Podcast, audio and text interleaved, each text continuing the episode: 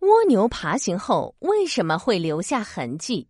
森林植物园里最美丽的宝物——火焰玫瑰，竟然被人偷吃了，只剩下几片叶子。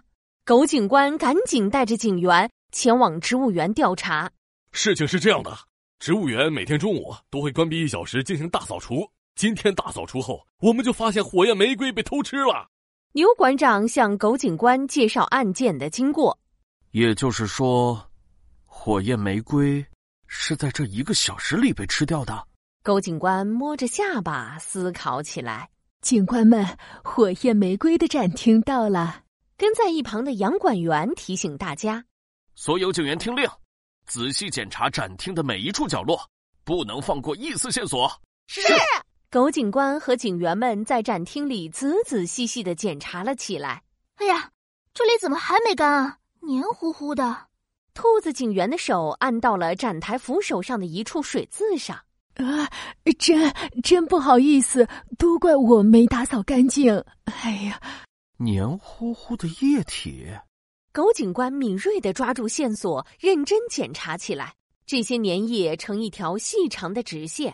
已经干了的部分，在阳光下还会发出闪闪的银光。嗯，我明白了，马上调查蜗牛先生和阔鱼先生。蜗牛先生、阔鱼先生，你们知道为什么坐在这儿吗？狗警官认真盯着蜗牛先生和阔鱼先生的脸。我不知道。蜗牛先生和阔鱼先生异口同声的回答：“你们见过森林植物园的最珍贵的宝物——火焰玫瑰吗？”没见过。蜗牛先生和阔鱼先生又一起摇摇头。火焰玫瑰被偷吃了，所以请你们来配合调查。不是我吃的！蜗牛着急的叫起来：“天哪，真是太可惜了！”阔鱼先生惋惜的摇摇头。请你们看看这张照片。狗警官拿出粘液痕迹的照片。呃，这这是什么呀？蜗牛先生小心翼翼的伸出触角。对着照片上仔细看了起来，这这似乎是一张水渍的照片啊！阔鱼先生疑惑地说：“对，这是我们在火焰玫瑰的展台底下拍到的。”狗警官提示道：“啊，是这样啊！那杨管员大扫除也太不认真了。”蜗牛先生撇了撇嘴，狗警官的眼睛一亮：“嗯，杨管员，蜗牛先生。”你怎么知道今天是杨管员负责大扫除？蜗牛先生一下子慌了神，触角一伸一缩。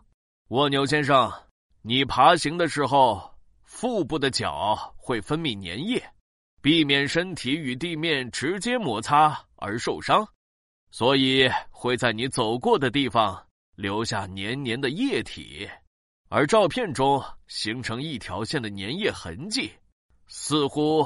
就是你的足迹，不，这不是我留下的，是阔鱼，没错，就是他，他走路也会分泌这样的粘液。蜗牛先生一个劲儿指着旁边的阔鱼先生：“不是我，不是我！蜗牛先生，你可不要冤枉好人！”阔鱼先生着急的直打卷：“不好了！”兔子警员飞一般冲到了审讯室。狗警官，经过专家研究，火焰玫瑰含有剧毒。吃了它就会浑身发绿，中毒死亡啊！中毒！蜗牛先生尖叫了起来。